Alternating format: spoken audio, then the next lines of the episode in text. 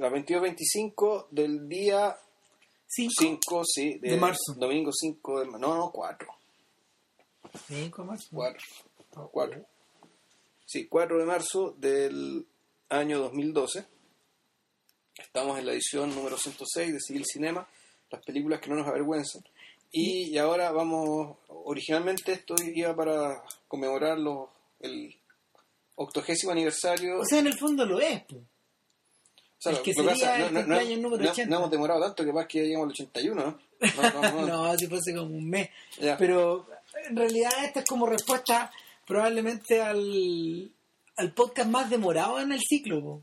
o en, o en- o en la historia de este podcast, porque esta charla la venimos conversando hace mucho rato y en el fondo eh, la, la circunstancia de que, no sé, pues se produce el cumpleaños número 80 de Truffaut, de François Truffaut, eh, nos da la excusa de hablar del viejo, probablemente probablemente, no sé, po, en términos de siglo XX, yo creo que el cinéfilo más dedicado o el más, dedicado dentro como del mundo mainstream o la persona que más identificada con este mundo de cinefilia o con este mundo como de eh, no sé de, de realizadores franceses que eran medios primos de todos estos otros eh, directores europeos de posguerra. De hecho, cuando uno piensa en, en la nueva ola francesa, uno piensa rápidamente en dos nombres nomás. Claro, Truffaut y sería. Y sería, claro, y sin embargo, en su época, eh, Godard alcanzó un estatus muy extraño. A ver, fue primero que nada uno de los, junto con Bergman y con Fellini, fueron uno de los pocos cineastas, y, y en, un, y en un término un poco más lejano, Antonioni, fueron uno de, los, uno de los pocos cineastas europeos que llegaron a tener un contrato de distribución permanente con una distribuidora estadounidense. ¿Por qué? Porque a Antonioni lo, durante un tiempo algunas sus películas fueron producidas por la Metro, distribuidas por la Metro Goldwyn Mayer. Eh, de los de mediados de los 60 para adelante. En el caso de Fellini, en el caso de Fellini entiendo que fue, un fue durante un tiempo la Columbia, por ejemplo. Eh, tuvo que ver la Warner también, harta película de los años 70, de los 60 y los 70. Y eh, en el caso de Bergman también fue, fue la Metro. O perdón, la, la United Artists en este caso. Es la misma compañía que, que distribuyó los filmes de Truffaut eh, prácticamente desde Fahrenheit hasta su muerte. Nunca cambió el contrato. O sea, las películas de Truffaut llegaban a Estados Unidos regularmente. Sí, pues, eso, Sí. eso lo cambió todo. O sea, y es por, es por eso mismo que en el fondo lo- los americanos los americanos durante tanto tiempo, los cinéfilos americanos durante tanto tiempo han sentido como una a Truffaut como alguien muy al- alguien muy fuerte como alguien que alguien que le sopla atrás en la nuca, digamos. Permanentemente esta esta suerte como de evangelio cinematográfico. ¿Cachai? Ahora, Sí, pues, y además hay que decir que Truffaut act- actuó en películas estadounidenses también. Sí, pues, O sea, en el fondo el, el- el vínculo existía y era, bien potente. Ahora, eh, yo creo que el- la gran duda que nosotros teníamos respecto de, de- de hacer o no este podcast o hacerlo con tal o cual película, tiene, tiene relación a, en realidad, do- tiene relación con dos cosas. O sea, eh, no hay duda que para JP y para mí Truffaut una persona súper importante como en, nuestra, en nuestro panorama, en nuestro panorama como de espectadores desde chico. Entonces, eh, y, ah, no solo no solo por la presencia permanente de sus películas, sino que porque también fue de los realizadores franceses uno de los primeros que en realidad tuvimos la oportunidad de ver casi todo. Sí, pues, sí. Y lo otro que ocurre es que como tal como dice Godard, ya vamos a elaborar bien este punto, como hombre de letras, Truffaut es particularmente importante dentro de dentro como del, del, del desarrollo del pensamiento cinematográfico de los años 60 en adelante. Eh, y eso que él comenzó escribiendo desde fines de los 40 y dejó de ser crítico más o menos a finales de los 50. Fue, se convirtió en articulista ocasional.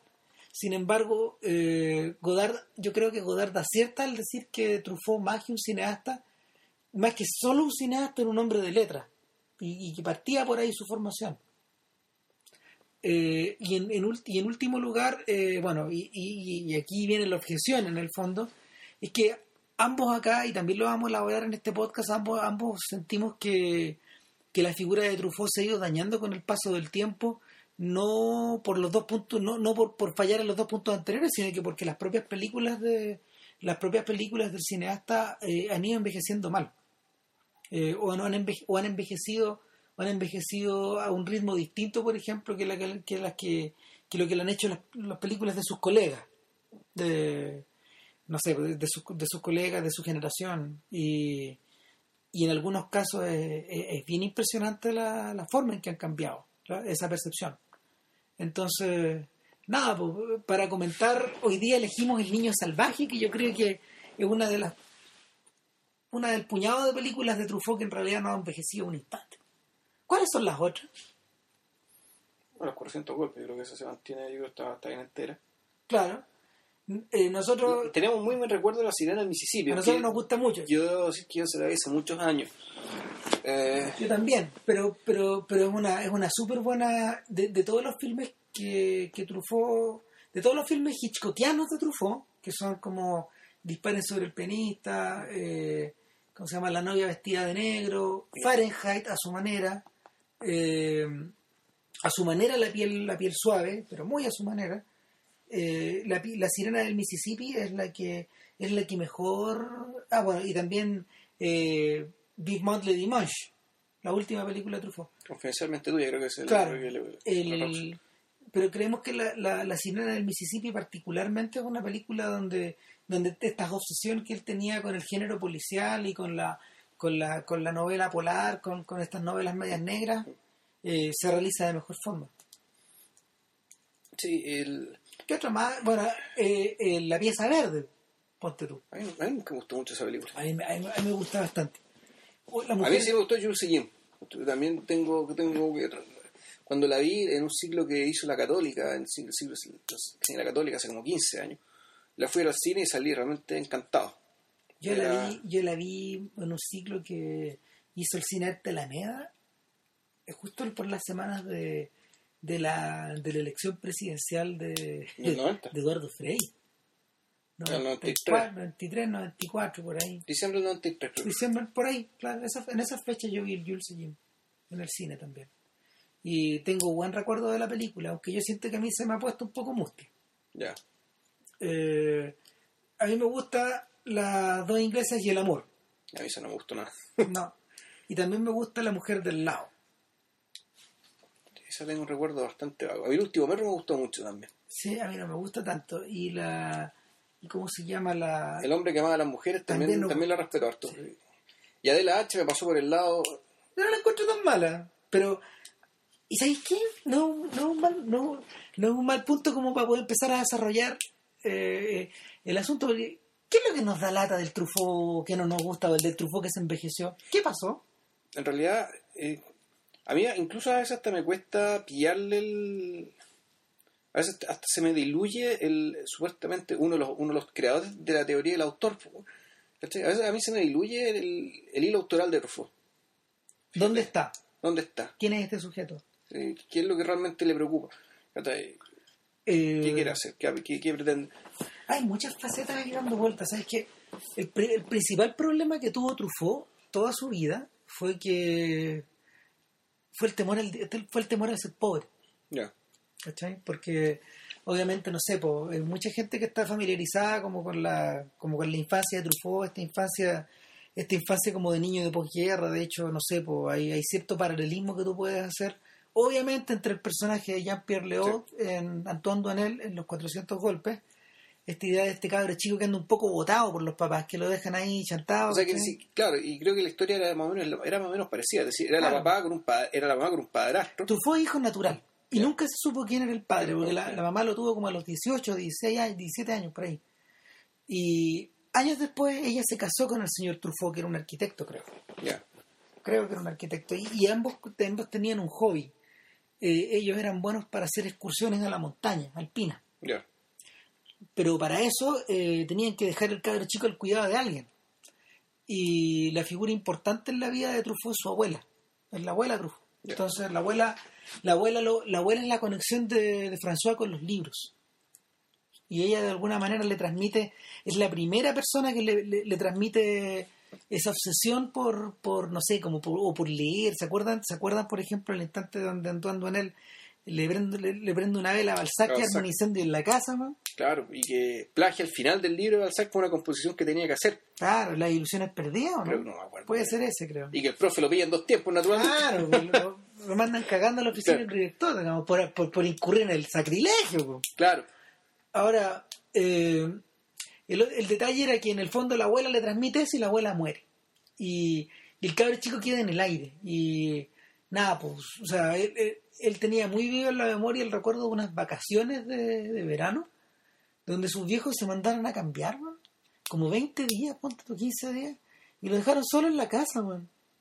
Obviamente se le acabó la comida, empezó a robar en la calle, empezó a robar comida. Entonces, este es el personaje, este es el personaje que mucho más tarde conoce la segunda persona como importante en la vida de él, que es Robert, Robert Lachenay, que es el, el ¿cómo se llama? El es, es es- uno de los coescritores de, del guion de Los 400 Golpes, es como el gran amigo de infancia de, de Truffaut. Eh, y, y, él inspira el personaje del compañero de curso Ya. de, de Antoine Donel. Del amigo con este con el que se van, que se van a la casa del amigo. ¿no? Claro, claro.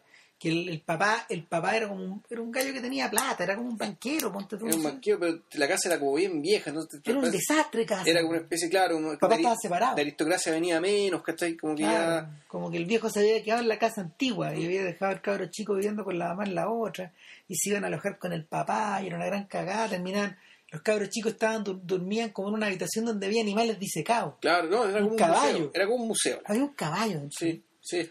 Insólito. Bueno, el punto es que eh, este, este, este personaje, Truffaut, siempre tuvo esta sensación de que en el fondo, de estar viviendo un poco esta, esta vida, esta vida como de poeta, de poeta maldito o de, o de cabro que va por la libre, piensen en el Antoine Donel de besos robados, que se va cambiando como de pega, y, y en determinado momento eh, es atrapado por esta obsesión no solo libresca, sino cinematográfica. Claro. De hecho, Truffaut dice que... Pero y al mismo tiempo, pero para eso también está el tema de, de, de un tipo emocionalmente medio ¿no? lisiado, digamos. No, no es que no es que tenga una emo- no es que sea carente de emocionalidad, pero no, hay, en absoluto, pero, ah, pero pero hay algo que él no sabe manejar ahí. claro, Que- o sea, como, como que se, se le va incapaz, incapaz de, de fijar de fijar sus emociones, digamos, de, de fijarlas y es- expresarlas de manera sostenida. es un defecto de carácter, de hecho, que él se lo transmite al personaje de Antoine. Sí, O sea, o, o, o más bien es un rasgo de carácter, no es un defecto de carácter. O sea, ¿por qué? Porque justamente este, este rasgo de carácter le permite, de hecho, eh, ser muy precoz en su escritura. ya. O sea, eh, también le permite, también le permite establecer relaciones, establecer relaciones de amistad con personas muy distintas a él. Eso es lo que, por ejemplo, facilita su amistad con Godard. Otro gran descastado, otro, otro lisiado emocional. pues. Claro, porque la- la- que, que no tenía que, que no tenía problemas de que no tenía problemas de de plata, pero que al mismo tiempo había desarrollado una cleptomanía en su casa. pues, weón. O sea, robaba huevas para ir a venderlas, para entrar a ver películas, para robar huevas para ir a vender. Era, era como, era como en el círculo vicioso en el que estaba. Entonces, el, el personaje que el personaje que encausa un poco esto de alguna forma es André Bazin, que, que Truffaut se lo, que Truffaut se lo empieza a topar cuando él ya había comenzado como a iniciar una, una, una, una serie más o menos larga de distintos, de distintos cineclubes en distintas partes. La cultura del cineclub en Francia fue muy importante, tan importante por ejemplo como la del ciclismo, como la del ciclismo eh, de, de, de Campiña, que- que le gustaba tanto a Tati. Pero, O sea, aparentemente en, Francia hay mucho club para muchas cuestiones. exacto. O sea, la gente se organiza, se entretiene, ya se, ya se, ya se, ¿cómo se llama esto? Actividades, pero gru- forma grupal de, de, de- de los rubros más pero yo raros. soy miembro como de 12 clubes franceses de cine, a través de Facebook. pero si está lleno, te, te contactan a través de otros y ellos te van pidiéndose. Y me llegan avisos hasta de Marruecos. Pero, ya. Esa es otra historia. Pero, pero el, el punto es que el, el asunto es que eh, Truffaut, eh, se mete un poco en esta, se mete un poco en esta suerte como de subcultura, pero al mismo tiempo eh, sigue desarrollando esta, sigue desarrollando esta suerte como de faceta de no sé, de, de personaje medio maldito o medio malditado, no sé, eh, tú, yo, yo necesito cachar que igual tal como le ocurre a Antoine Donel, a él, lo, él, él, se, él se enrola en el ejército. ¿Ya? Nadie lo llama, él se enrola. Y al tiempo después él se escapa y es juzgado como desertor. Sacado de la cárcel por intervención de André Bazán, que ya ha convertido en su tutor. Eh, a la salida de la, a la salida de la, de la cárcel, este weón se, se, se, se- se entera de que Lachné, eh, desesperado por, por juntar plata para comer, digamos, vendió una buena una parte de la biblioteca de Truffaut. Criminal. Entonces, bueno, nada, pues la vida del joven Truffaut está llena como de estas idas y vueltas. Eh, y estas caídas como en la repentina fortuna, o en microfortuna, o en la pobreza, y, y, el, y su actitud, su actitud como, su actitud como productor, una vez que se sienta en el fondo, eh, que es como que es como a principios de, a- es como espérate, es como a, a principios de los 60 cuando le está yendo bien eh, en vez de convertirse en, eh, en vez de convertirse en una persona o sea al principio es bastante aventurero y le financia películas a, Godard financia financia financia la película de El signo de Leo de Romer creo también. Eh, está metido en hartas cuestiones. Es uno de los personajes clave detrás de París nos pertenece de Rivet pero pero después de después de caer un poco en de caer un poco en aprietos económicos se convierte en una persona muy conservadora porque se convierte en dueño de su propio negocio Claro. Les Films du Carroz la productora entonces eh, Truffaut queda como atascado un poco en esa en esa mecánica de tratar de que su película recupere costos Claro. y la bicicleta lo termina de pillar como el año 77, 78, cuando la pieza verde se hunde. Y ahí cae en la quiebra prácticamente. Y sale de la quiebra por, por, el, por el éxito de- del, del último El metro. kilómetro, ya. Claro. Después de, claro, y al mismo tiempo está tratando, está tratando de salvarse rodando la quinta parte de, de, las aventuras de Antoine Donel, El amor en fuga. Entonces, parte de, parte de ese conservadurismo que lo agarra a este gallo, yo creo que lo obliga a ser menos arriesgada. Lo obliga a ser más Adel H que, que, que no sé, porque Jules Jim. Y es lo que reventaba a Godard. Es muy conocida esa carta donde Godard le dice, yo te estoy escribiendo porque fui a ver la noche americana y encontré que era, una- era un gran desperdicio. Y la única manera de lavar ese pecado es que tú me financies, tú va bien. La- es la única forma de que quedes bien delante de las personas que has defraudado. E- Esa es su manera de acercarse a la mía. ahora que, la nombra- ahora que la nombraste, a mí me gustó La Noche Americana. Cacha, pero, pero la, Y también me gustó. Claro, la lógica enferma de Godard implicaba que, que- que la noche americana era una claudicación hacia todo lo que ellos habían odiado cuando jóvenes. Y que por lo tanto, esa plata tenía que servir para algo noble. Exactamente, para ayudar a la revolución. Entonces, eh, lo mandó cagando. Fue la última vez que le mandó una carta. Godard le escribió una carta como de 20 páginas de vuelta, pero es una sarta de insultos, pero una persona que está muy herida, pero, pero finalmente, finalmente a lo que se reduce es una discusión, de, de, de- una, una pornográfica discusión sobre la plata. Es muy heavy. Sí. Y mira qué extraño, porque en realidad, mira, Truffaut en general sus películas son, son buenas, naturalmente muy por sobre el promedio y todo lo que se quiera, Claro. Pero la, la leyenda de Truffaut en realidad se, se generó a partir de ciertos filmes particulares, Sí, especialmente los realizados de joven, claro, antes y del 64. ciertos filmes particulares que tienen, puta, eh, que- a los cuales a los cuales se le puede aplicar esta palabra que tanta gente odia, que es puta entrañable. O sea, que el fondo, y, y- y creo que está, está bien ocupado porque la gente realmente sentía conexión con la persona Truffaut, sentía conexión con el personaje de Truffaut y sentía que, le, que le estaban hablando a ellos. Es decir, Antoine Donel es como un Holden Coffee, Claro. más o menos. Entonces, el, el, el, el- el nivel de conexión e identificación que generaron las películas de Truffaut, en particular los de Antoine Donel, fueron, eh, yo creo que siguen hasta hoy, digamos, que y hasta hoy, no sé, comentamos eh, hace poco a Simon Liang, que... que nos explica sin la presencia de Exactamente, o sea, que ha hecho en su carrera una, puede ser un, una exégesis, una reinterpretación, una, Claro. re- una reelaboración de lo que trató de hacer Truffaut con esa con esa saga. Claro. Que por lo demás la saga tampoco es, es- dicta mucho de ser perfecta, así son cuatro, son cuatro películas y media. Y un corto, claro. Claro, son cuatro películas y un corto, de las cuales Se salvan las dos, las, la- dos, las dos primeras y el corto. claro. ¿cachai? Claro. Porque ya domicilio conyugal, ya la cuestión se, se, se, se, se va a pique, digamos, se nota. Y, y la quinta ni hablar, pues, o sea, fue, un, un no sé que un esperpento, pero era... eh, No, el, el- el- el- ellos, o sea, eh, es una especie como de Frankenstein. A mí me gusta el amor en fuga, pero yo considero que es un Frankenstein. De hecho, en las memorias de en las memorias de Almendros hablan, eh, él dice que sufrió lo indecible tratando de hacer calzar el, el metraje de 1.66, ese filmado, fil- el, el metraje es filmado, digamos, como las películas europeas... Exacto, como filmaban las películas europeas en general y las gringas también, con la con el material antiguo, que estaba filmado en 2.35, que estaba filmado como en 2.20, que había unas cosas filmadas, todo, los colores hubo que recortar, eh, y, y sobre es- esa misma sensación de, de estar construyendo como un material, eh, es que estar construyendo como una colcha de a pedazos es la que se transmite en la película. Sí, Ahora, un patchwork, pero...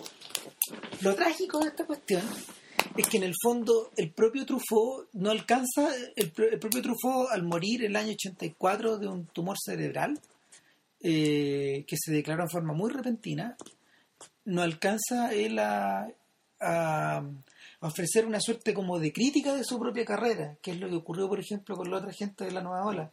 Hasta, hasta personajes como Chabrol, por ejemplo, que de alguna manera están, fueron mucho más vendidos al sistema que Truffaut por distintas razones también. En parte el gusto por la plata, por la buena vida también. Y, eh, O la vocación saludable, llegar a audiencias más amplias. efectivamente, el, o sea, Chabrol nunca, cuando no tenía pega en cine, hizo mucha televisión. Porque quería seguir trabajando. Sí, claro. O sea, el viejo nunca paró de trabajar, ¿cachai? Son gente que tenía como 70 títulos. Entonces, el, el punto es que muchos de estos personajes tuvieron la oportunidad de hacer una propia crítica de su obra. Eh, no, no, no, no en el sentido marxista de la palabra, sino que, sino que en el fondo poner en duda algunas cosas para poder replantearlas. Claro, o sea, de hacer películas, eh, de, de hacer películas que hablaban un poco de sus propias películas, ante- de sus películas anteriores, de su propia vida, qué sé yo, películas que alcanzaban a tener alguna densidad extra. o de contradecirlas, Claro. por ejemplo. O sea, piensen, piensen en el propio Godard, que se ha contradecido, que se, que se ha contradicho cuántas veces. Mm. Y, y- siempre para bien finalmente, porque lo que él, lo que él va, lo que él, lo que él- es como meti- ir pasando por distintos coladores. Entonces, Truffaut, la, la filmografía de Truffaut no alcanza a tener esa, esa dimensión, queda trunca. Queda trunca, queda, queda trunca con, constreñida por, por un montón de sensaciones. O sea, hace poco, hace poco se dio a conocer, por ejemplo, la última la última entrevista de Truffaut, que, que se, la, se la- la realizaron por un medio americano, creo. Y, y, y- en ella en ella Truffaut sí alcanza a hacer alguna suerte de crítica, pero es bien interesante lo que dice. Mira, la persona que lo entrevista, la, desgraciadamente no me acuerdo el nombre, eh, este gallo dice, es bien larga la entrevista, este gallo le dice cuál es su visión de cómo, de cómo filmaba antes, de cuál era su, de- de- del estilo que solía tener. Ahora, no sé, pues el estilo de Truffaut estaba muy cruzado por, era una mezcla perfecta eh, eh, cuando funcionaba bien entre Renoir y Rossellini. ¿no? Es decir, eh, utilizaba muchas cosas extraídas como de la experiencia vital, por ejemplo, filmar con luz natural, eh, trabajar, trabajar muy bien, trabajar muy bien el contraste entre el día y la noche, heredó, heredó, de, heredó de Wells un gusto por, por, por violar el raccord, por ejemplo, en Jules Jim. Eh, era una persona que, que no le temía, que no le temía hacer como digresiones medias poéticas en las películas o por ejemplo, no sé, en las primer- los primeros filmes, ¿te acuerdas que hay momentos en que congela la imagen? Pas- Pasan las tres o cuatro primeras. Mm. Y, y- y está, el, el uso de esas cosas está muy bien hecho, digamos. Uno lo puede ver heredado hasta en el Goodfellas de Scorsese después. En Los Buenos Muchachos, en Casino. Eh, ¿Qué otro rasgo estilístico tiene este gallo, por ejemplo, que es muy bonito? Yo diría que, yo diría que el uso como de sus citas literarias, que estaban muy bien puestas, que estaban muy bien colocadas, eran todas dinámicas. Era, era un cine que, era un cine que en el fondo, a ver, yo creo, yo creo que de alguna manera, bueno, uno de los grandes héroes de Truffaut siempre fue Sartre. Y la, influencia, la influencia de la- del existencialismo en las primeras películas de Truffaut es muy patente, sobre todo, por ejemplo, en Tienen sobre el pianista. Y, y, y, y- yo diría que hasta cierto punto, no sé, en, en, algunos, en algunos pasajes de Jules Jim. Pero bueno, pero cuestionado sobre eso, Truffaut dice, ¿sabes, ¿sabes qué?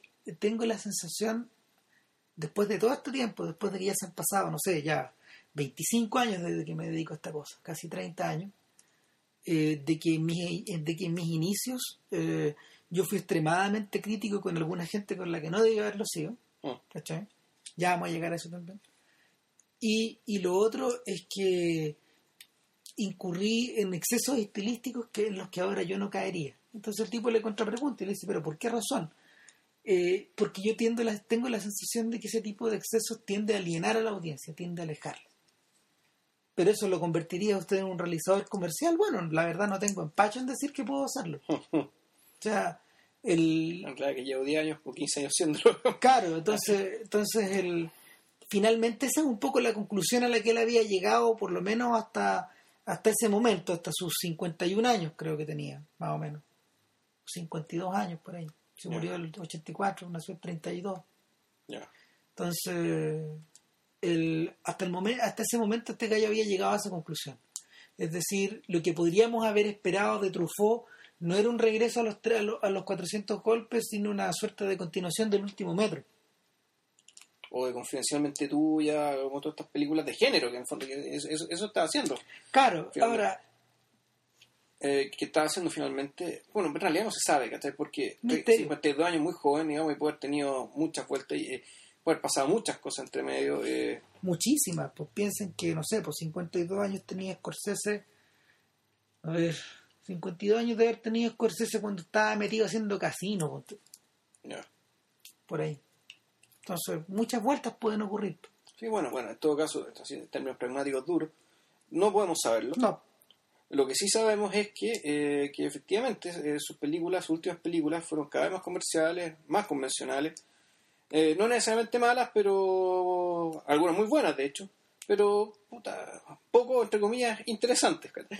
el, a Truffaut lo acusaban en la última fase de su carrera, en los últimos 10 años, de haberse revertido al mundo del cinema qualité, del cinema de papá. como El cine es que el cine que ellos detestaban cuando eran jóvenes. Claro, el cine de Claude Tanlaga, el cine de, ¿cómo se llama nuestro amigo de Les Enfants du Paradis, de Marcel Carnet, ya.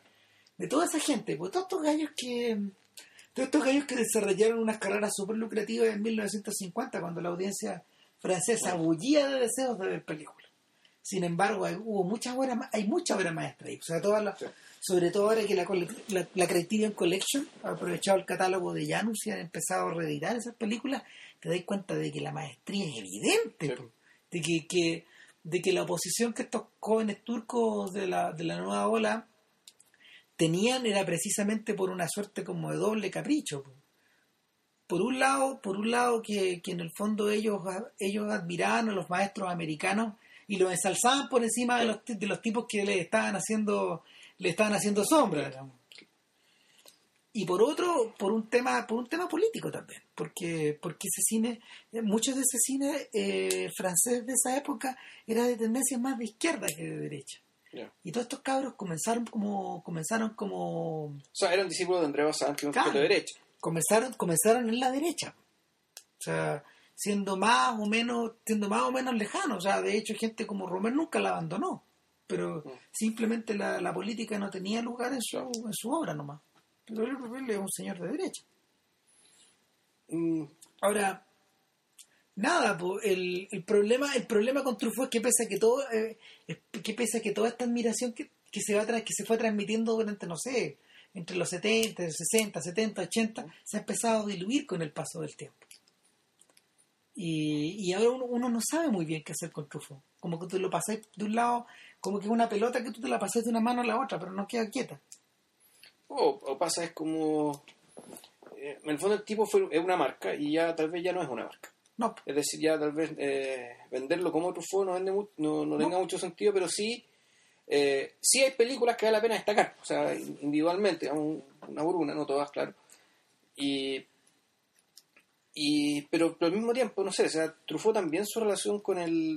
eh, tiene, tiene el problema que su relación como con los temas públicos tampoco era muy, era muy, tampoco era muy fuerte.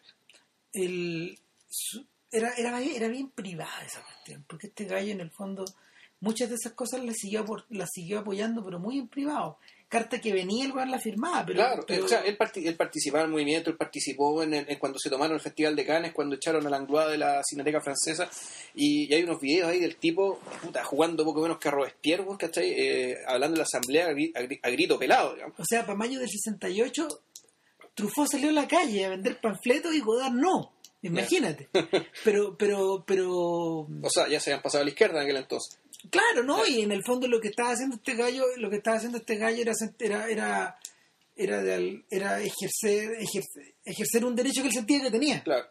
pero pero eso no encontró eco por ninguna parte su, su- Claro, y ahí se va, güey, bueno, es, es como el caso de Scorsese un poco. ¿cachai? Hay gente que le cuesta encontrar salida. Eh, dentro de sus películas, o mejor dicho, o por alguna razón, ¿no? o estarán bloqueados, anda a saber, pero su, al menos sus ficciones, sus ficciones no sus ficciones y sus preocupaciones políticas, digamos, que las tienen como ciudadanos informados, Mm. cultos, todo lo que se quiera, no, se, no parecen cruzarse o se cruzan de maneras tan sutiles y tan tan privadas, como decís tú en primera palabra, que uno en, realidad no se da cuenta. imagínense todo lo que le debe, le costado a Scorsese hacer Hugo que es una película que de hecho tiene tiene una carga Sí. política de la que a lo mejor nos hacemos cargo en un futuro podcast en pero, podcast, sí, pero pero pero son años claro. o sea eso no está presente ni siquiera en pandillas de Nueva York Claro, porque alguien te podría decir, bueno, que en realidad el fondo Scorsese, eh, tal vez Scorsese piensa parroquialista, parroquialísticamente, es decir, piensa, piensa en barrio, a nivel Claro. de barrio. Digamos, y ese es su micromundo y, y, y Ese- no, es que, no es que no tenga cabeza digamos, No, para, no. para, para pensar eso, la tiene, digamos, y vota como ciudadano y todo lo que se quiera, pero sus películas, digamos, puta, pa- pa- puede ser que las, las, las mueva digamos, en, en micromundos tan cerrados que ya la, la cuestión no, no tiene cómo salir. O sea, de hecho, eso es lo que empobrece su filmografía finalmente. Eh, ¿Cuál es la diferencia, por ejemplo, que Truffaut puede tener con Godard? Obviamente Godard es una persona mucho más lejana, mucho más, a ver, mucho, me- mucho más, mucho más violenta en su manera de relacionarse con el mundo, o, o mucho menos, mu- mucho más difícil de atrapar por la cantidad de obras que tiene. Pero, pero sí, sí hay algo que no le podemos cuestionar a JLG, que, que es como esta, eh, que, que, que es- esta vocación como un poco, no sé, es, es como de predicador. No se puede quedar callado en la boca sobre las tonteras que anda pensando. Entonces, finalmente, finalmente, su vocación política, para bien y para mal, sale para afuera. Le Es que- es brota. que ¿Cómo será que a veces ya ni si- a veces yo creo que es al revés? A- Hasta, hasta me da la impresión de que en realidad sus películas no son más que intentos de expresar la realidad política Eh. de una manera que nu- nunca nunca antes hay- alguien nadie ha hecho. En el fondo, el- yo, yo a veces lo veo cuando, cuando veo su momento de inspiración, no sé, pues un weekend, ¿cachai? Con el taco este que se produce en una carretera, que un solo plano secuencia, es weekend, ¿no? Sí, claro. el weekend. Que tú a nadie antes se le había ocurrido mostrar cómo funciona eh, cómo funciona la forma en que vivimos, digamos, que este sujeto con un, con un puro traveling de un, con, con- un taco, un accidente. Y te lo explica todo, o, o- o- o el, el traveling en, un en el supermercado. que el hijo del otro. Claro, tú vas bien. Que el Claro. hijo del otro que están conectados como por la espalda. eh. el, O sea, o toda la, o toda la metáfora sobre, bueno, que- sobre cómo funciona el estado represor en los carabineros. claro, la, Entonces, la- tú, tú ves que es al revés, o sea, no es que el, el cine, no es que el cine de Godard tenga salida pública, o sea, el, el cine de Godard es es público. es- es ocurre allá afuera. público. Ocurre allá afuera. ocurre allá afuera y trata de, de decirnos, repintarnos la realidad política, digamos que está solamente con otros materiales para que la veamos distinta y la veamos con más claridad, digamos, eh, más claridad que la misma realidad nos puede dar. Lo interesante es que eso ha cargado de significación todas las películas que hizo en los 60 eh, de una manera extraordinaria, justamente ahora que las han, las han vuelto, a- las han vuelto a sacar, porque lo- los gringos las amaban por su capacidad como para, para atrapar el, la sensación de un momento, para atrapar el pop. Claro. Esa fue su manera de acercarse. O sea, que bueno, y de hecho en, en Sin Aliento, en algún momento, ¿a quién era Nicolás Rey el que... el- hay un director invitado. No, un Melvillo. No, era, no, era un tipo norteamericano, creo. No, no, ese es Samuel Fuller Es Pierre Samuel Le Fou. El Pierrot Le Fou, eso era. El Pierrot Le Fou, claro, y que hablan de que el cine, el cine que para que funcione y sea exitoso, tiene que tener autos, mujeres y una pistola. Y alguna una- cosa así. En una palabra, acción. Acción. Claro, lo dice de una manera muy elegante. Lo dice en inglés. ni- Y, y las primeras películas de Godard, lo increíble es que efectivamente se apegan a esas reglas, pero para mostrarte todo esto otro. Es como Chuck Berry, Claro. ¿cachai? Que hablaba del colegio. El colegio, el auto y los zapatos, o, el, o el amor. mía, o el amor, mía. Pero finalmente cuando tú, cuando tú lees las letras, el retrato de la sociedad que pinta Berry en este, en este ciclo como de, de 2 o 15 años que duró su carrera como de cantautor, eh, la retrata súper bien. Retrata esas preocupaciones y por detrás veía en el fondo el desprecio, el desprecio que le tiene a el desprecio que le tiene a la sociedad a los blancos. Ya. O al revés, el desprecio que él siente de los El blancos sea- Claro, esa tensión permanente. Entonces, eh, es interesante que estos gallos puedan trabajar de ese modo. De ese modo. Ahora, una de las cosas, una, a propósito de Godard, eh, en, su, en su Histoire du Cinéma, eh, Godard dice a propósito de Truffaut que en el fondo, como crítico cultural, a François hay que ponerle a la altura de Diderot. Así, es típica frase godardiana. Pues. Pero, pero ¿dó- ¿dónde, dónde, a ver, ¿dónde se equivoca en la exageración? Pero ¿dónde le chunta? Es que cuando uno vuelve a revisar los textos de Truffaut, eh, sí puede, sí, sí, sí notáis postura ahí. Y la postura nunca cambió. La postura en el fondo era, era una defensa, era una defensa casi católica de, de- De predicador, ¿no? Claro, de predicador, una defensa dogmática de ciertos principios que estos gallos habían tenido eh, o de ciertas nociones que tenían acerca de cómo tenían que ser filmadas las cosas o captado el mundo. Y eh, tú, cuando tú observas el traspaso de esa visión a la realidad en las obras de sus colegas, sí se logró sí se logró esa manera de, de trabajar, particularmente en las carreras de, en las carreras de Romer, de, de, de Godard y de, y de Rivet. O sea, ahí es donde está realizado justo los principios que el propio Truffaut defendió a ultranza. Es interesante porque finalmente, finalmente Truffaut fue, Truffaut fue, una, Truffaut fue una suerte como de profeta bíblico que apareció solo desde muy cabro, publicando estos artículos en muchas partes, eh, pero finalmente los que ejecutaron la, la pega fueron los otros, los que, los que, los que en el fondo quedaron condenados a, a, a realizar películas al 3 y al 4 en, en- en- en- durante, durante toda una década, los 70. Claro. O sea, de Hasta que ganó Mitterrand y, digamos, y le, le volvió, le volvió a sonreír la, la vida. Claro, de hecho, el biógrafo de, el biógrafo de Godard, Richard Brody, dice, pucha, qué pena no haber visto un Truffaut desarrollarse en el mundo de Mitterrand, que era un personaje que, que de hecho calzaba con su manera de ver las cosas, con su ideología, incluso con su, con su, ¿cómo se llama? Con su culturanismo, su, gru- su gusto Sí. como por la literatura, esa, esa, cosa como media... Se gustó como intelectual fino. weón. Claro, que, que, era- que estaba en el ADN de, de alguien como mi trabajo. Entonces, eh, esa, esa sensación de que en el fondo el mundo se jugaba sobre la base de las palabras más que de las imágenes es lo que termina como es lo que termina definiendo finalmente la vida de Truffaut. De hecho, si uno piensa qué es lo que más recuerdan los gringos en este momento de Truffaut, ya no son sus películas, son su libro de Hitchcock, que está presente en todas las El universidades cine según Hitchcock. es, forma, es, es- es es parte del plan común. Ya. Y como obra literaria, es una obra literaria de altísima calidad. Yo diría que uno de los grandes. A ver, de los libros de cine del siglo XX, yo creo que debe estar entre los dos o tres más importantes. Lejos. O sea, de lo, por lo menos de los influyentes está el de Krakauer, ese de. el- ¿La pantalla demoníaca? el- no, la pantalla demoníaca de los de Eisner es uno. no, ¿Ya? El libro de Krakauer es el libro de, de Caligari y Hitler. Ah, claro. y estaría este po. y no, no se me figura otro que sea de como de, de, de, de tal nivel de influencia entonces más encima darle humanidad a un señor que, que era una caricatura o que no tenía cara era es increíble lo que es este gallo Sí, es tremenda pega. Ahora, entonces Ahora, lo interesante digamos, del personaje eh, que, que es eso, que, que en el fondo el, el realidad un tipo, eh, claro, es un tipo que por una parte articuló las ideas que llevaron a cabo otras personas que lo pudieron llevar a cabo, pero que al mismo tiempo, es un tremendo ideólogo. No, claro, y le dio, le dio a Hitchcock una entidad, una entidad literaria, o sea, creó un Hitchcock por escrito, por decirlo así, algo que Hitchcock, Hitchcock nunca hizo. o que y- o sea Hitchcock lo hizo pero han tenido que venir los arqueólogos Mm. ahora a empezar a reconstruir eso porque por ejemplo existen libros de Hitchcock por Hitchcock pero han aparecido ahora a 30 años después de la muerte del viejo ¿cachai? y que están escondidos, que uno no sabe que lo que pasa es que Hitchcock publicó de joven muchas cosas de joven joven. Entonces eh, el, lo- lo- los tipos de Faber y Faber agarraron estas weas y las rescataron y las ordenaron y todo eso, pero, pero eso forma parte, eso todo eso tú lo ves a la sombra del Truffaut por Hitchcock, el. Hitchcock por Truffaut. O sea, la obra canónica es la, de- la, de- la de Truffaut. Claro, O sea, o sea, sin duda, sin duda, y es un gran libro, o sea, si no lo han leído, por favor, bájenselo. Porque está medio, está medio difícil de ubicar. Es, más, de hecho, por ejemplo, ha habido decenas de libros hechos a la sombra. po. Eh, están los libros de entrevistas de Ford, de, de Bogdanovich, el de. Fritz Lang de Bogdanovich. Está, está este libro de está este libro que hizo Cameron Crowe sobre, sobre Billy Wilder. Todos estos aspiran más o menos a ese mismo estatus. Ninguno le llega cerca. Probablemente porque, porque, porque está muy, de hecho el libro está muy bien editado también. O sea, no, es, es sorprendente.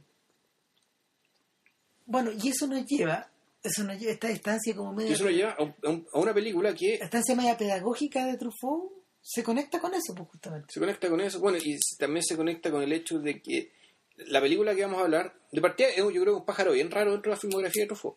Sí, pues, súper raro. súper raro. Y va- vamos a tratar de explicar por qué. Eh, El niño salvaje. el niño salvaje. L'Enfant Sauvage, eh, película del año 1970. Sí,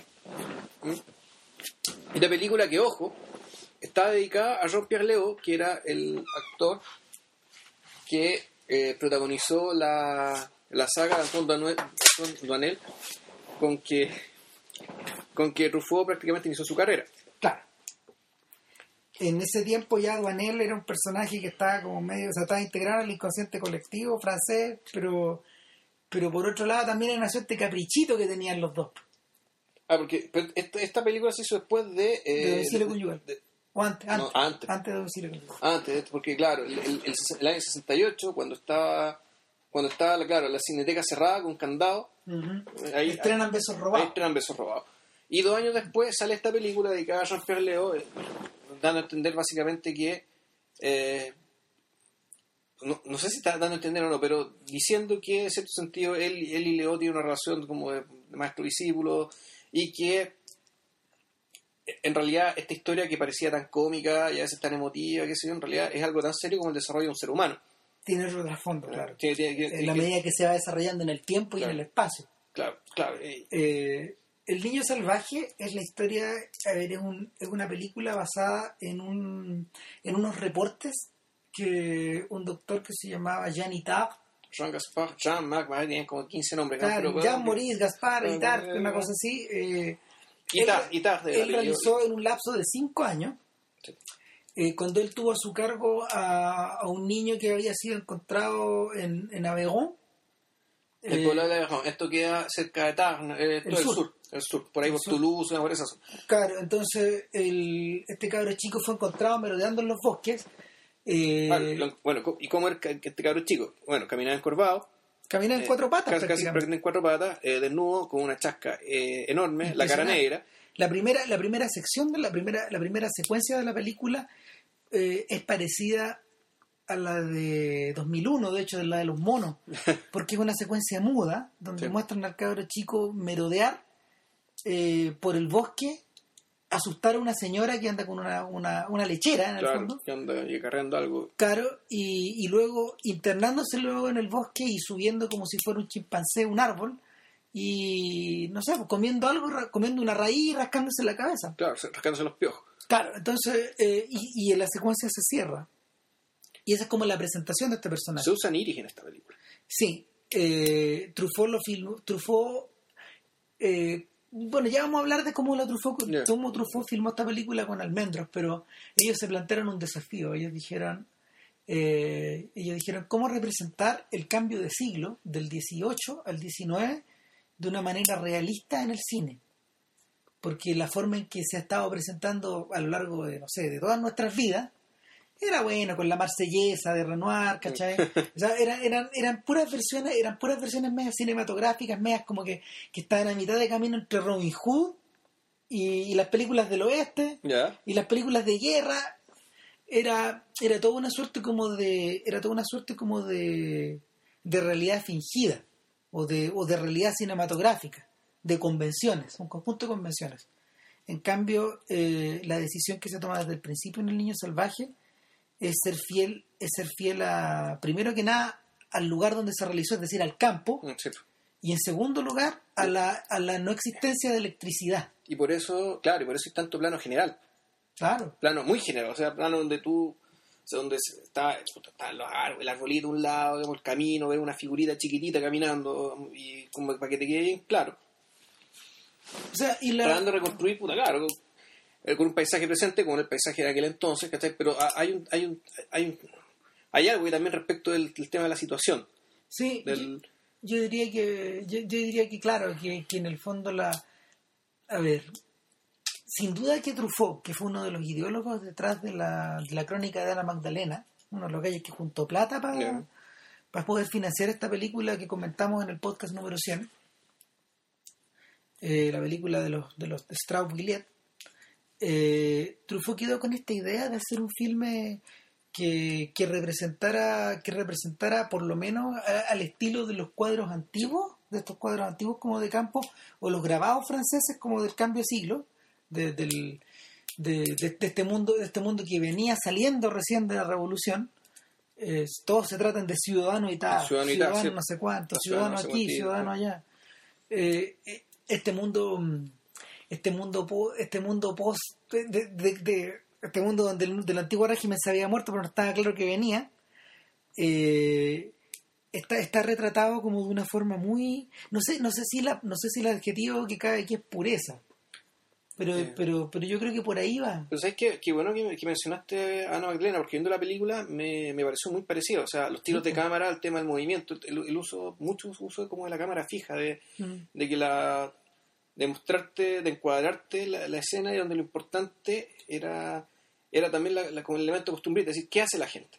claro Donde es importante los, los movimientos, pero en, en términos de, de, de- de mostrarte a la gente moviéndose y, y actuando en ese entorno de una manera que a nosotros nos puede eh, que pretende ser natural, aunque a nosotros nos suene- parezca un poco estatuaria, un poco rígida. claro.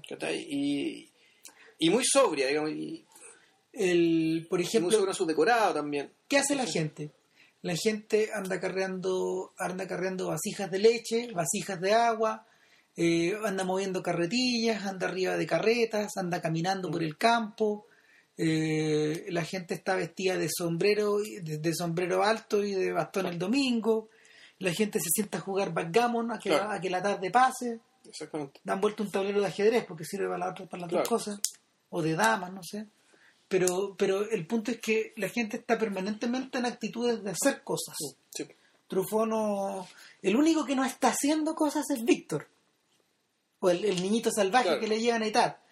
¿Qué es lo que ocurrió en la vida real? A este cabro chico lo vieron, fue, fue avistado en, cierta, en ciertas partes de Avegón, lo trataron de atrapar, se les arrancó. Sí, una viuda lo estuvo cuidando, también se le arrancó. Y lo, porque esto no sale en la película. No. Y, y luego al cabro chico lo atrapan y ocurre una situación parecida a la que le ocurre a, los, a los guardianes de Caspar Hauser, Hauser. otro personaje de un podcast anterior. Que a Caspar lo met- a a de Caspar se trata de el, la municipal, la alcaldía, la alcaldía se trata de hacer cargo del, del sujeto, porque en el fondo era un sujeto que no, no tenía ni padre, ni madre, ni ningún pariente conocido, entonces se convierte en una persona que vive como de la caridad pública y le encargan, le encargan unos guardianes. Y un poco esto pasa con, con el niño, que se lo llevan como unos asilos. De hecho, de hecho uno de los personajes clave es el que se lo lleva a un asilo y ahí, ahí es donde Itar, Itar lo, eh, Truffaut soluciona, Truffaut soluciona esto mostrando a Itar leyendo noticias sobre el cabro y recortándolas. Claro. Le como que le hubiera llamado la atención desde el principio. Probablemente así fue. Con, con fines científicos, y claro, el, Se lo llevan a un asilo de niños sordos. un niño, un, claro, un asilo de niños sordos y mudos en París. Porque, Eh, porque detectan que el cabro no reacciona a lo que a los estímulos auditivos. Claro. Y- es sordo. Claro, es sordo, pero al mismo, bueno, y en paralelo resulta que él, como en el hombre elefante, él, él fue noticia y todo París estaba pendiente de este cabrón chico. O sea, Mira, llega a bueno. llegar un. Qué bueno que la mencionáis también. Otra película hermana. Ah, sí. Claro, entonces llega este cabrón chico eh, al. lle- Llega este cabrón chico al asilo. Y en el asilo está con los otros niños, pero no puede entenderse con los otros niños. No puede seguir la disciplina de los otros niños. Y más encima, eh, Le el- pasa algo parecido a Joao, el personaje de Misterios de Lisboa. al cual además el actor se parece. Claro, se El parece. niño actor se parece mucho. Y eso no es casualidad. Tampoco es casualidad. O sea, a, a Joao lo que le ocurre, otro personaje de otro Sí. podcast anterior, lo que le pasa a Joao es que en el fondo, como está nacido de cualquier lado, de cualquier parte, el cabro chico también es un poco objeto de caridad, en Claro. principio, porque no tiene padre conocido ni madre conocida al principio de la película, y es un poco, es un poco objeto de la crueldad de los otros, Claro. porque no se puede adaptar. Claro, y en el caso, bueno, y en el caso de, de Víctor, de, de este niño, perdón, porque la secuencia de cómo descubren que se llama Víctor también, o cómo, cómo le, le ponen su nombre, también es bien, Merece merece comentario. El, re- resulta claro que hay un, hay un celador que también mete, mete a gente rica a ver al niño como un número de circo, igual que Gaspar, igual que el hombre elefante, Sí, y se convierte en un fenómeno local. es un fenómeno de circo, y el doctor Itar dice, ¿saben qué? Eh, se acabó. Este cabro chico, este niño no va a aprender aquí, no, este- acá no podemos sacar nada bueno de él porque este lugar no, no es apto para Y él. solicita un permiso especial Claro. para llevárselo a su casa. Pero resulta que hay, este, hay un doctor, un colega de él, que es mayor que él, que tiene más jerarquía que él, incluso porque Itar en aquel entonces estaba recién doctorado. O sea, era, era- era un doctor novato, digamos. Está muy joven. Y el, doc- y el, y el otro doctor, protagonizado, eh, interpretado por Jean Dasté, que era un actor de, de Jean Vigo, Del Atalante. De- el novio claro. en el Atalante. Y el profesor de Cero en Conducta, es decir, sí, Algún día hablaremos de eso. Ya hablamos de Jean Vigo. Y este doctor decía, no, pero bueno, este niño fue abandonado probablemente porque tiene algún tipo de, de re- de retraso. Yo Y- no veo ninguna diferencia entre este, este- un niño como este y los idiotas Y que yo manejo y los idiotas que están en- la otra- en el asilo donde voy yo. En el asilo de San no sé cuantito que está en otro lado de la ciudad. Y, y el, el doctor Hidalgo dice, no, yo sospecho lo contrario, yo sospecho que este niño tiene este comportamiento debido al aislamiento. Claro. Y ahí está el primer detalle de la- de- el primer detalle de que en realidad el niño salvaje no solo se trata de la historia de un caso particular ocurrido en Francia, un caso curioso, estas noticias que salen en los, que finalmente quedan recogidas en los almanaques. Eh, y es que el tema esencial de la película, final, o sea, el tema esencial, o el que se empieza a perfilar ahí, es el de la naturalización de un ser humano. Claro, porque bueno, además cuando están haciendo las pruebas, eh, la- que- la- el examen físico del niño, eh, bueno, puta, tiene como no sé cuántas cicatrices de heridas de animales y eso, pero aquí hay una cicatriz distinta. Y resulta, claro, le encuentran una cicatriz en el cuello, Sí, como de una cortada de cuchillo. como de cuchillo. Entonces ellos eh, dicen, este, este nieto lo, lo trataban de matar. Eh, le Como a los cuatro años calculamos. Claro, a los 3, 4 años lo dejaron solo en el bosque y le, le cortaron el cuello. La herida se curó Y vaya a saber cómo la herida se curó. Se, se curó el mismo poniéndose hojas, anda a saber qué habrá pasado, pero el niño sobrevivió. Y de entonces, bueno, cre- se crió solo. Vez nu- nunca aprendió a hablar, no, no- no- no cam- caminaba en cuatro patas. Ojo que a diferencia del, del típico mito, digamos, eh, por una parte, obviamente esto no tenía nada que ver con el mito del buen salvaje, que estaba muy en boga en aquel entonces, al menos 30 Claro. años antes.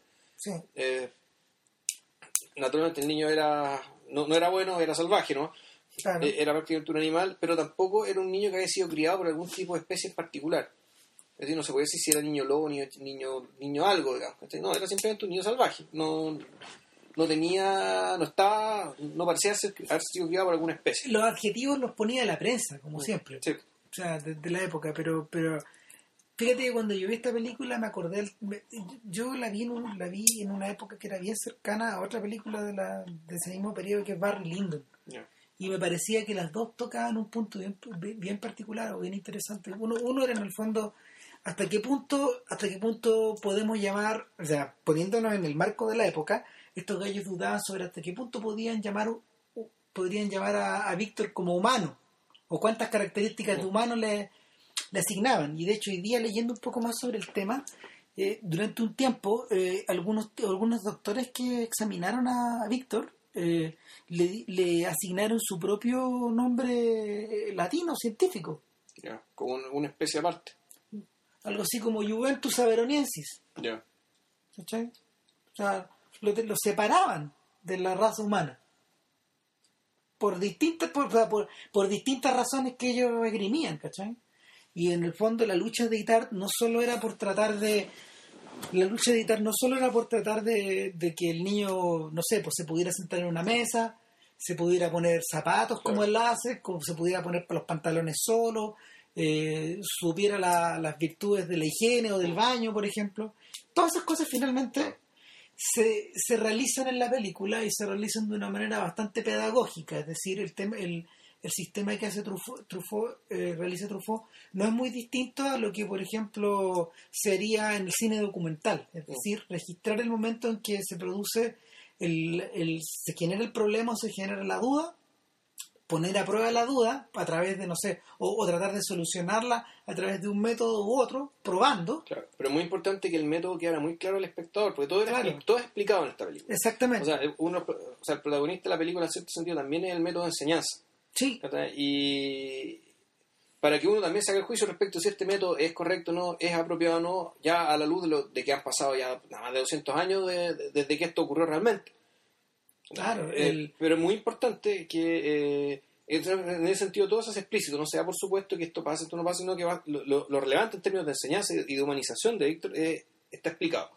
el, Incluso en forma redundante, tanto visualmente como con texto. Es decir, eh, hay muchas partes de la película en que se, se dice lo que está pasando, Yo- algo que supone un defecto muchas veces. volvemos, al, vol- volvemos a la conexión a Ana Magdalena, po. Que Ana Magdalena es así. po. Muchas de las cosas que se muestran están reiteradas en, la- en las palabras de la, de la cronista. Claro. Entonces, eh, bueno, eh, eh, lo que tampoco lo que tampoco es casualidad porque resulta que Truffaut para elaborar el guion trabajó sobre la base de los, Los diarios de Irak. de los diarios de Irak, Sí. que de hecho fíjate que por la misma época los editó Alianza. Ya. Alguna vez me los topé como en una librería viejo, casi me los compro. Pero, era- pero eran diálogos, o sea, no, no, no, eran, eran, eran informes médicos.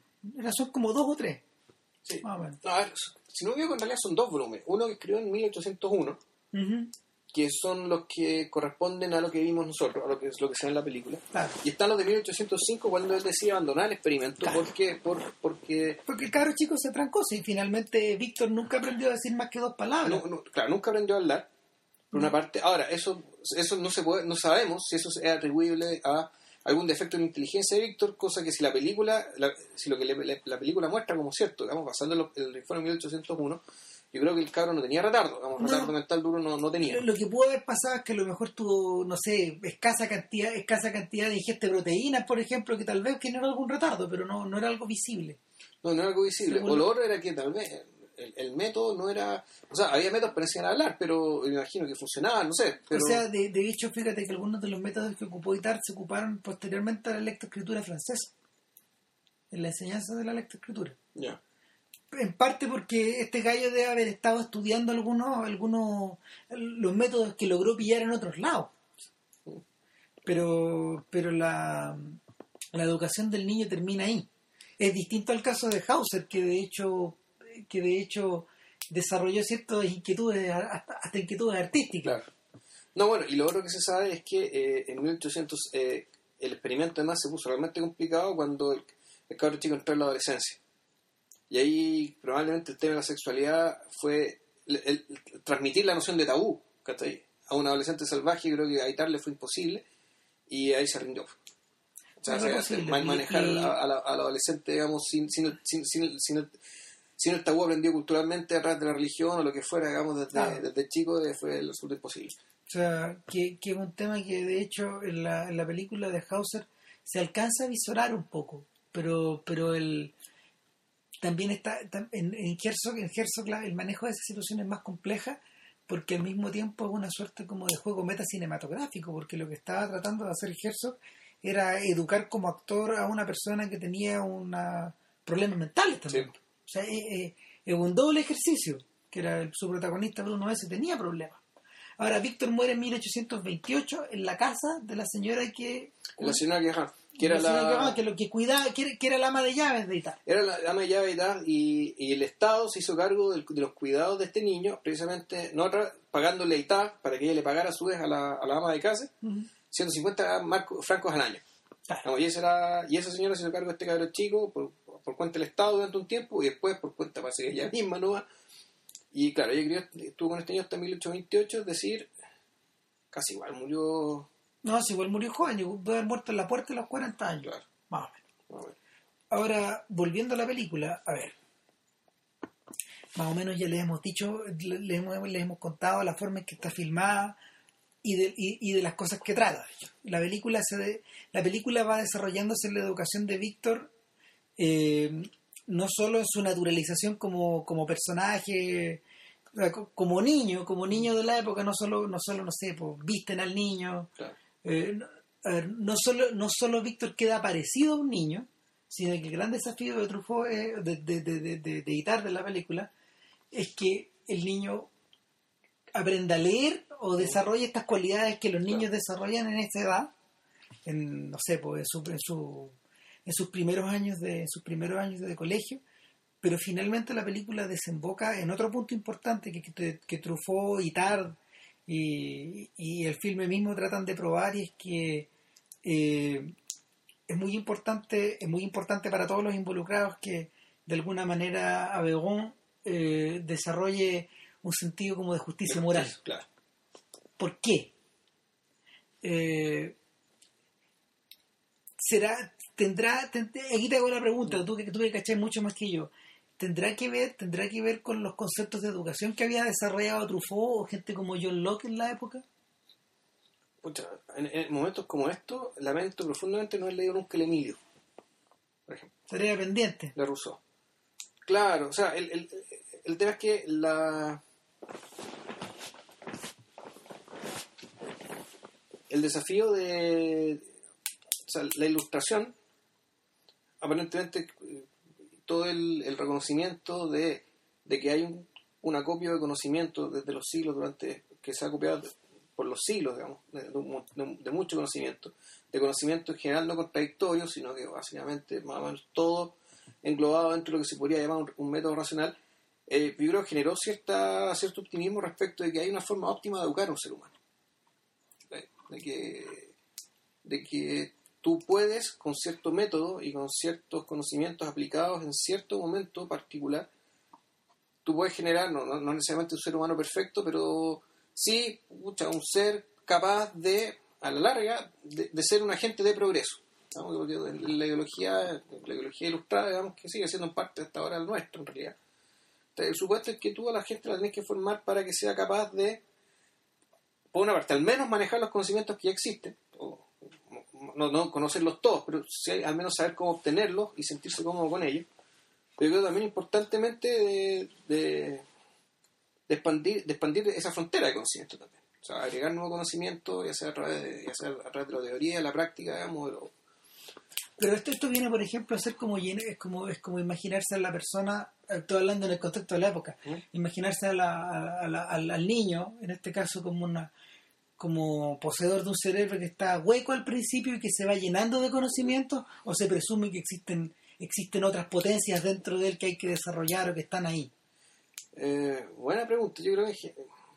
Porque eh, cuando uno, mira, cuando uno observa, cuando uno observa la película, hablando particularmente de la película, cuando uno observa la película y el método que el método que va desarrollando Itar y el método cine, cinematográfico que va desarrollando Truffaut sobre la base de esos textos, queda claro que eh, al revés de lo que opina el otro doctor, al revés de lo que opina el doctor Dasté en este caso, eh, donde él dice, no, este es un caso perdido, este es un caso que hay que integrar a la sociedad donde él pertenece. Y lo, lo, lo podemos ubicar en ese segmento de la sociedad. Él juega ese papel en el caso de Itar, él siente que es capaz de es capaz de conseguir una nueva naturalización del personaje. No es fácil porque en algunos momentos de la película el propio Víctor se arranca, claro. o se escapa, o tiene ausencias. Y el mismo Itar dice, lamento profundamente haberme encontrado contigo, y, el mismo también se, se arrepiente. cagando, claro. Claro, estaría, eh, está mejor en la selva. o sea, llegó unos momentos de frustración total. De hecho, no sé, hay gente, hay, hay, hay investigadores actuales que sugieren la posibilidad de que de Víctor de la haya tenido cierto grado de autismo. Claro. Leyendo, lo, leyendo los textos de leyendo los textos de Itar. Bueno, pero eso eso está en el misterio. Claro, está en el misterio. No sé si que hay tecnología como para agarrar los restos de, de Víctor ¿Dónde de estarán, digamos? No sé dónde no sé, están en una fosa común. Eh, yo creo que en general, en aquel entonces, la yo creo que se creía en la tabula rasa. ¿Sí? Sí. Se me sale la tabla rasa. Se... Hay momentos de, hay momentos de la película en que me parece, me parece detectar que, que el que, que Itar cree, que Itar cree que existe una, existe una semilla o una potencia como de que, que, que está, que, que está presente en todos los seres humanos, digamos, y que, y que de alguna manera trata de transmutarla en algo o, a, o, hacer que se active o hacer que se provoque. De hecho, la escena culminante del filme es cuando, después de haberle enseñado a reconocer objetos de la casa, a asociar objetos con palabras uh -huh. y, y a, a, realizar acciones con ellos, eh, Víctor, Víctor es objeto de una maniobra abominable, como dice, como dice Tar. Que es decir, eh, es, hacerle sentir, es, es provocar deliberadamente una injusticia. Claro. Ahora, pero eh, yo, yo recuerdo cuando leí la, cuando la película por primera vez, eh, yo estaba convencido de lo que estaba haciendo Itar, él quería descubrir algo. O sea, descubrir que eh, descubrir en el niño cierto sentimiento, el sentimiento de justicia. Claro. Pero ahora viéndola de nuevo me dio la impresión de que en su, en su, en su lenguaje más bien da a entender era para era cerciorarse si, si, se había creado ese sentimiento de justicia sobre la base de la repetición de todo lo anterior. De hecho, de hecho, él mismo dice, él mismo dice que él está luchando contra la contra las propias trampas que, que contra las propias contra las propias soluciones tramposas que Víctor va realizando descansando en su memoria. Entonces él va rompiendo la memoria y va tratando de crear otras asociaciones. El problema que tenía este gallo y el problema que tiene la película, precisamente el desafío que tiene la película, precisamente es ir mostrando estas conductas como tan maquinales de distintas formas.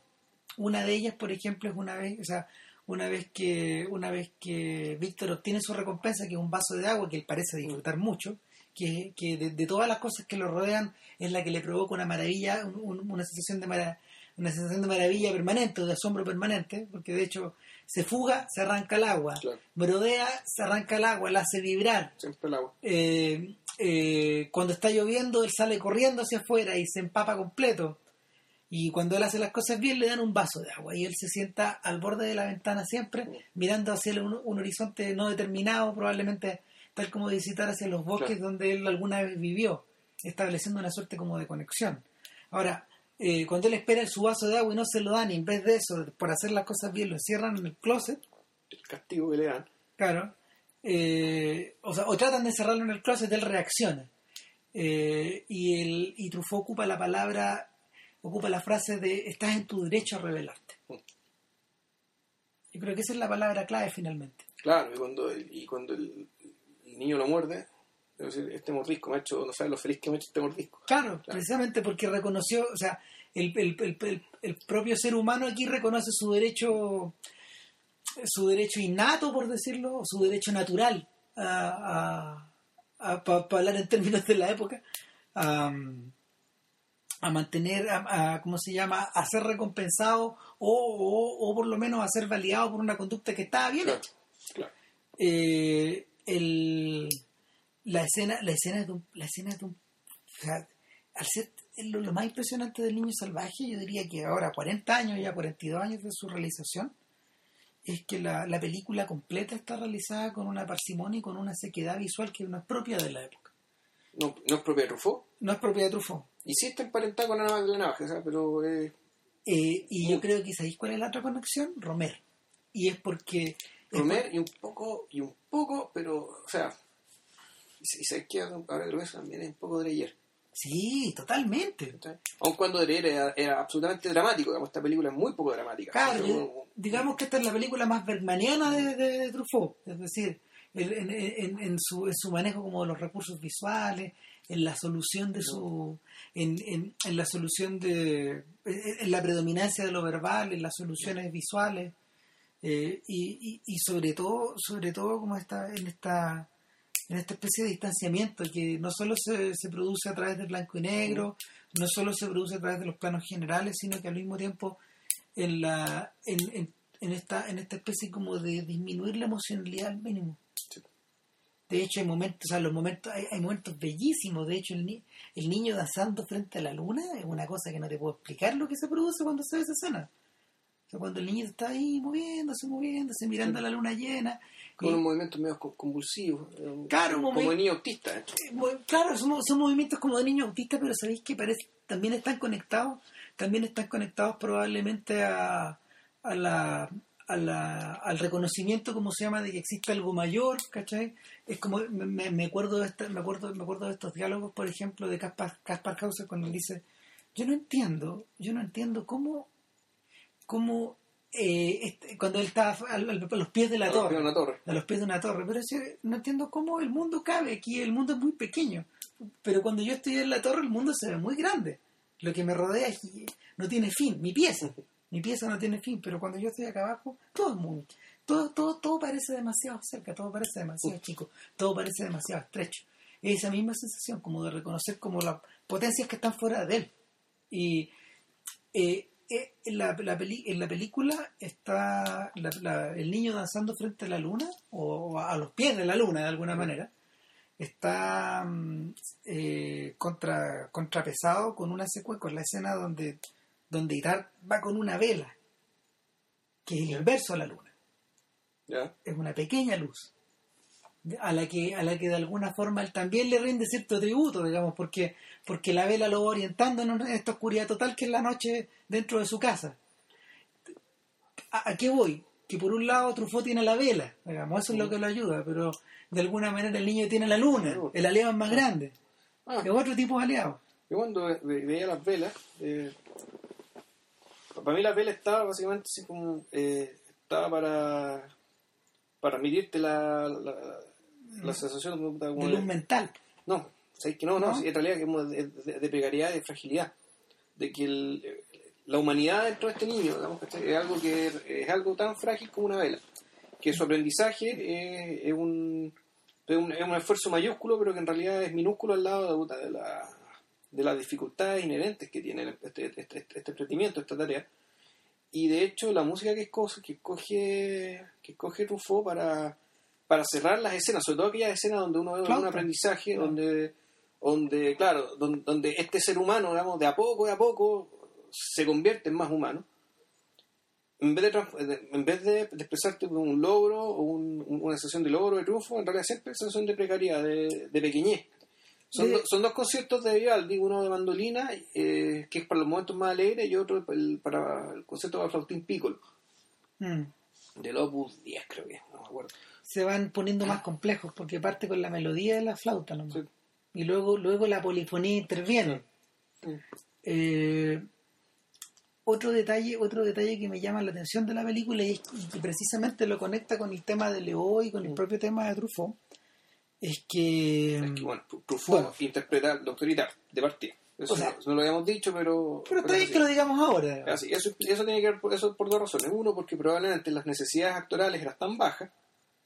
No, Sí. Hay una- no necesitaba un gran actor para hacer el papel, porque un- una persona que está siempre con cara de serio, con cara de serio haciendo algo, es casi. Es, es- es- es- Es casi un modelo de es Bresson. casi un modelo de Bresson o lo que decía David Mamet acerca de lo que tiene que hacer un verdadero actor.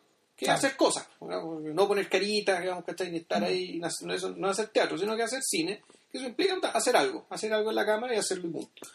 Y Truffaut lo hacía y dijo, bueno, ¿para qué pagarle a un actor por algo que puedo hacer yo mismo? Pero claro, también está el tema de la conexión emocional con, con Leo, con el propio proceso que él tuvo, digamos, ayudando a formar una persona también, a formar- Claro. ayudando a formar un actor y un artista. Eh, y, en, y en último término, fíjate, eh, yo ahora que la volví a ver, pues, ahora, ahora hice la conexión con otra cosa. pues, Cuando, cuando, cuando Itar está conversando con su, con su colega, con el tipo que en el fondo es como su- lo único que existe parecido a un antagonista ausente en la Claro. película. Porque este gallo durante toda la película el, el doctor, el otro doctor se lo quiere llevar nomás. Claro.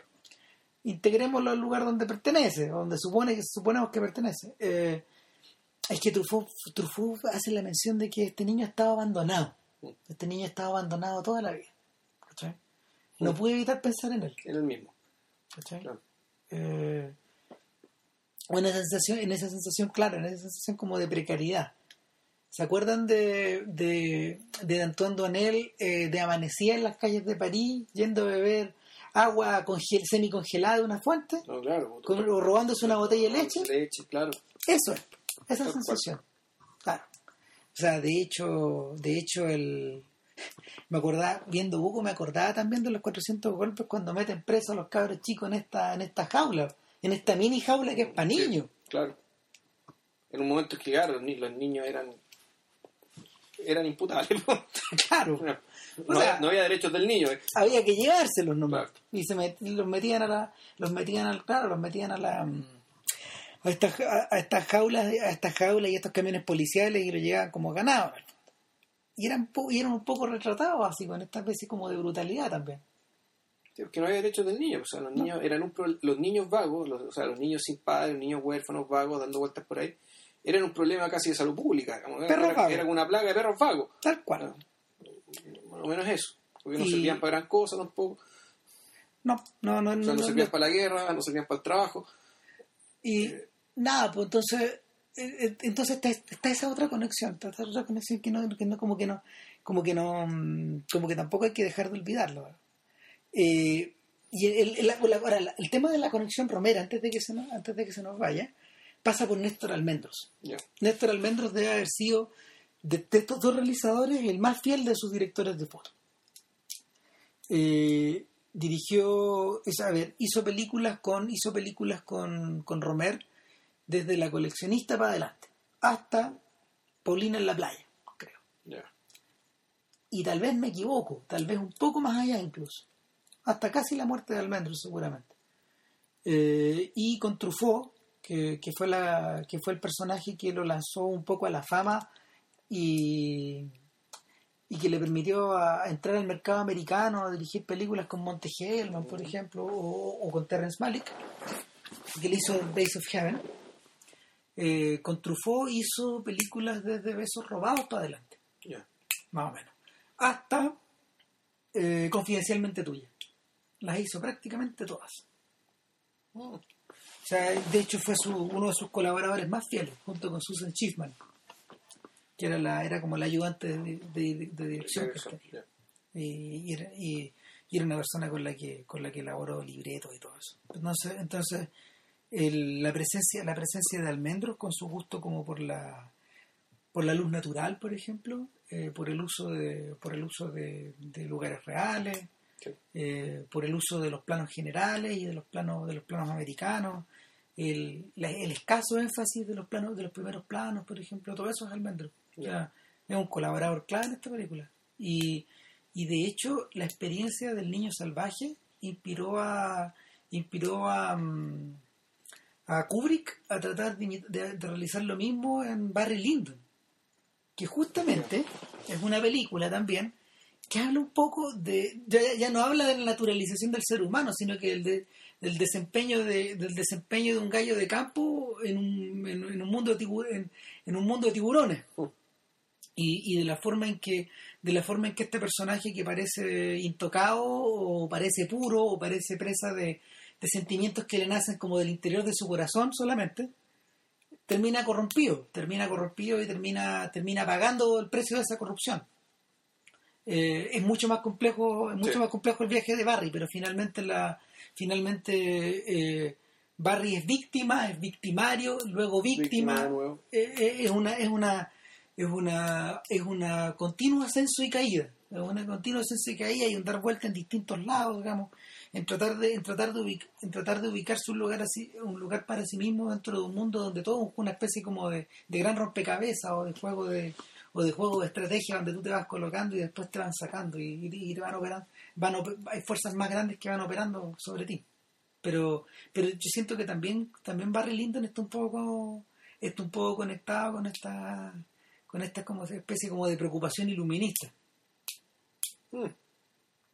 hasta cierto punto y nada po, eh, es extraño que Truffaut no haya seguido desarrollando esa misma esa misma curiosidad fíjate Eh, ¿Sabes? Extraño que. O sea, él nunca volvió a hacer una película como esta. no Esto es realmente un bicho absolutamente raro. pese pese a que volvió a hacer películas pese a que volvió a hacer películas algo que Almendro llamaba la trilogía de las velas Ya. La trilogía de las velas para ellos es la de dos inglesas, Adela H Ya. y la pieza verde, que las tres desempeñaron, las tres desempeñaron desafíos súper importantes en términos de, de como de composición, de iluminación, de diseño. o sea, eh, los tipos estudiaron ciertas maneras de hacer las cosas para, para poder representar esas cosas. No es casualidad, de hecho, que el propio Truffaut sea el protagonista de la pieza verde de la pieza verde, que es la historia de un señor que en el fondo es un, es un tipo que escribe obituarios y que tiene una suerte de culto a la muerte, o culto al pasado, o culto a lo que se fue.